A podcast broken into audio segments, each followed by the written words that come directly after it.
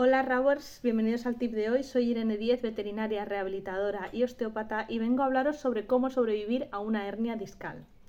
Lo más importante es que en el momento en el que hablamos con nuestro veterinario de cabecera o con el neurólogo porque hemos tenido un episodio de problema medular, si ellos no nos ofrecen un compañero de rehabilitación, es muy interesante contactar lo antes posible con alguien de confianza, porque la rehabilitación va a conseguir que nuestro paciente evolucione mucho más rápido, sin dolor y aumenten mucho sus posibilidades de andar.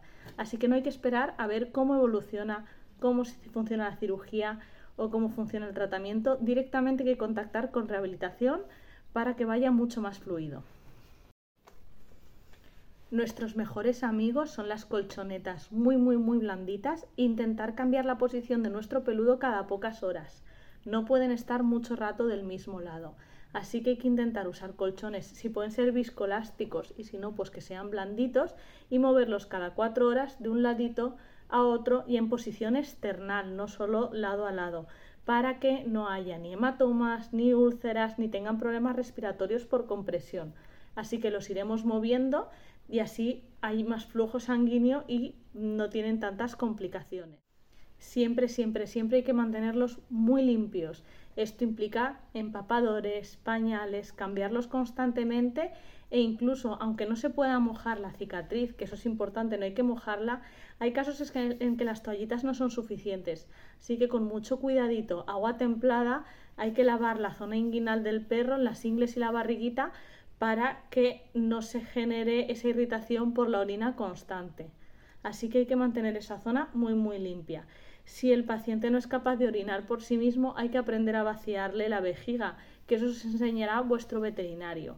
Siempre, siempre hay que positivizar la experiencia. Si cogemos al paciente y lo intentamos hacer un poco a lo bruto, podemos generar problemas de rechazo y va a ser muy complicado, porque algunos de estos perros desgraciadamente se quedan con ese problema mucho tiempo, incluso toda la vida. Así que positivizar el vaciado de orina desde el principio es súper importante. Y muy, muy, muy importante, ya salga de cirugía o no andando o totalmente sin movilidad, es muy importante el uso de suelos antideslizantes como esterillas de yoga, césped artificial, eh, alfombras gorditas, nunca, nunca nos sirven las toallas porque resbalan igual.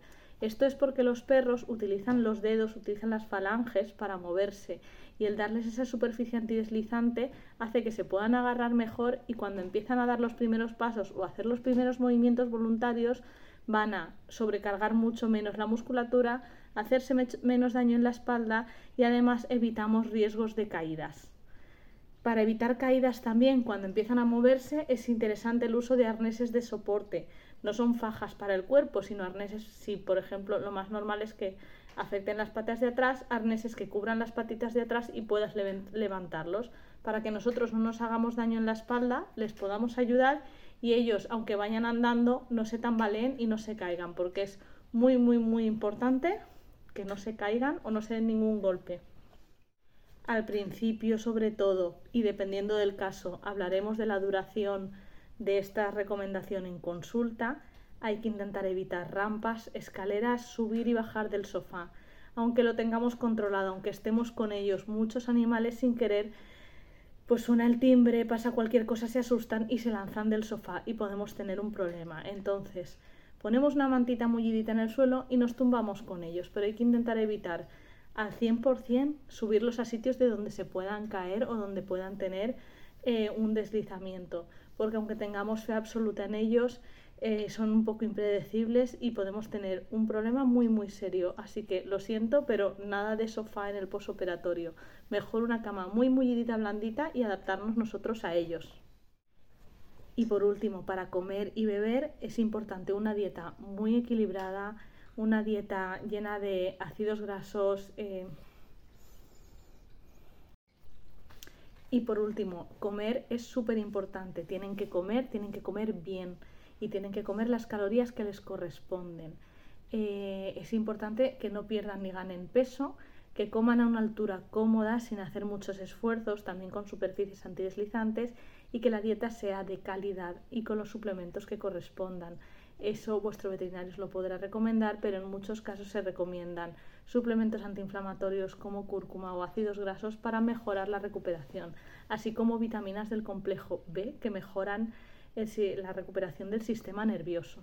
Entonces es muy muy importante que coman a gusto, bien y muy equilibrado, porque la, la comida es lo que nutre el cuerpo y así se recuperan mucho mejor.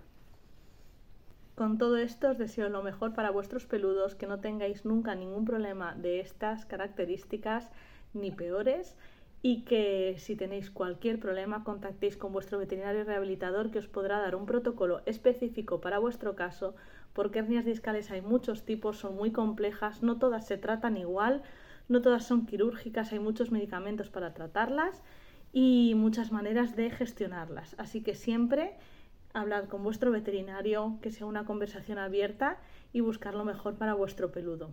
Mucho ánimo y buenas noches.